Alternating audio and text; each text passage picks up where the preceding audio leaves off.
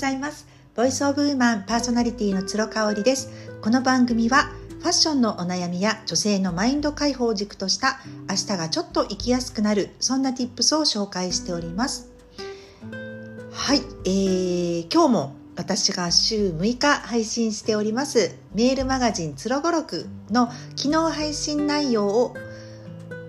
さらに掘り下げていくという内容でお送りしたいと思います。昨日はねすごい読者の方から反響いただきましてありがとうございました。と言いますのもちょうどね来週かな？私が朝ライブをね毎日、えー、と6時45分からやっていまして1周年を迎えるんですね。パチパチパチパチあのもともとはね6時半からやっていたかなっていうふうに記憶をしておりましてあの朝ライブ自体はねずっとやりたくって去年の2月から始めたんですけれどもやりたかったのはその半年前ぐらいからずっとやりたかったんですよ。なんか毎日同じ時間にねオンライン上であのフォロワーの方々と交流を深めたいっていうのが一つ理由に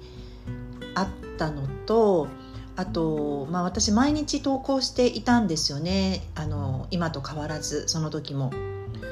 もう56年ずっと毎日投稿をしておりましてその日のコーディネートを朝上げるっていうのをしているんですね。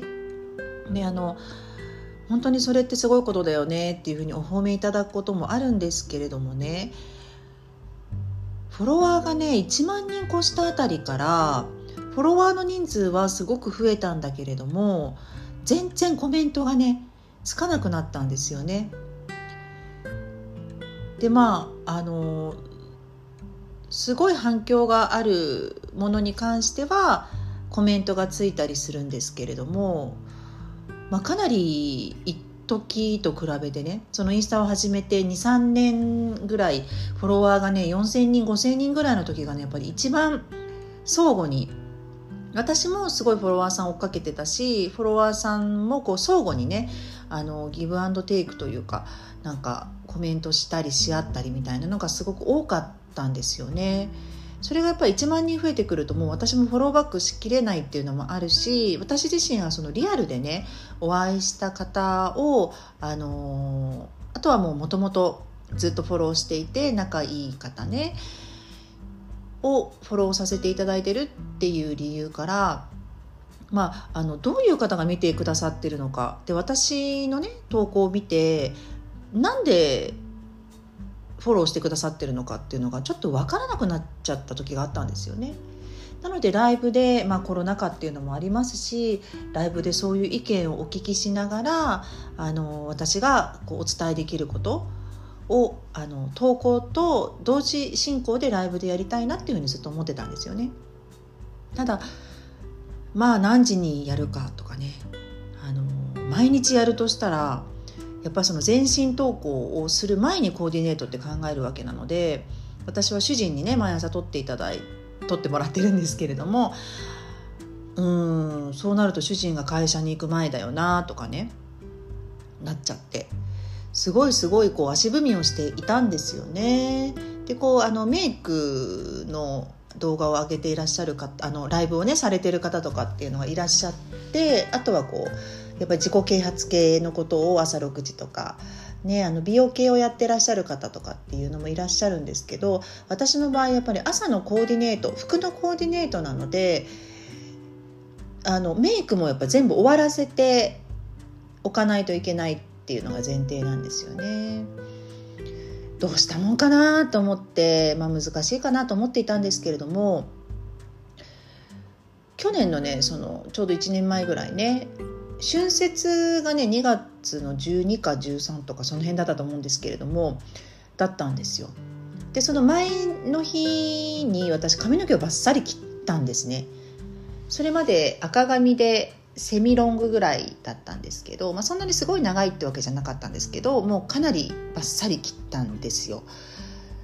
でもそっからねちょっとたかが外れたような感じになってもうやっちゃおうってなって。まあ、あのその髪の毛切りましたっていう投稿もめちゃめちゃ反響いただいたんですよね。あのお似合いですとかね私も切りたいですっていうのをあの言っていただいて、まあ、やっぱり2月ってまだまだ寒いけど立春とかねあのあるわけなんで変わりたいんだろうなって皆さん春に向けてなんかそのメッセージを強く受け取ったんですよね。それでね髪の毛切った次の日から始めたんですよね。それがちょうど春節だったんですけどチャイニーズニューイヤーの日だったんですよね。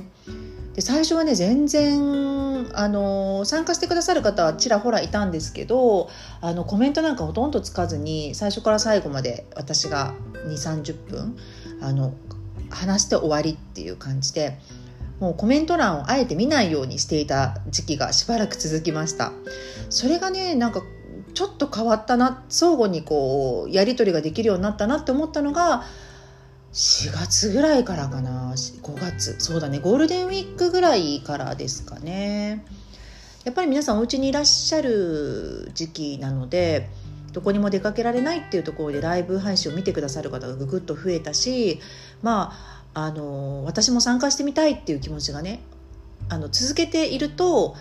相手の方にも芽生えてくるんでしょうね。安心感っていうのかなそういうのがあるんだと思うんですけどね。いや本当になんかこの1年間本当に楽しい時間を過ごさせていただいていてあのおばあちゃんになってもあの途中ね何かもしかしたら長期でお休みすることはあるかもしれないですけれども本当に私継続することが苦手だった私がですねこんなにも楽しく毎日続けられていてしかも朝って本当に意地悪な人いないんですよ。もうあの否定的なコメントをいただいたことなんてほぼないですねとか一度もないかもしれない。ほろ酔いライブとかね夜寝るとあの夜やるライブでは、まあ、まあまあんっていう人もいたけれどもやっぱり朝の6時台でそんな横島な 気持ちで私のライブに参加してくださる方なんていいろうはずもなくいるはずもなく本当に楽しくやらせていただいているのは心優しい世界を作ってくださっている皆さんのおかげだなということで本当に本当に感謝でいっぱいです。あの来来週ねあの1周年を迎えますけれども本当にあのいつも聞いてくださってこの音声配信もあの辿ってくださって本当に本当に感謝しています。私はあのアウトプットとインプットをねあの程よくバランスよくやりたいなっていうのをいつも思っています。ずっと家にいたり人に会わないからこそインプットとアウトプットをオンラインに載せてやり続けたいなっていう気持ちがありますのであのその時々であの聞きたいなって思うタイミングで聞いていただけたらなっていうふうに心から願っております。はい、今日も最後まで聞いていただいてありがとうございました。それではまた明日。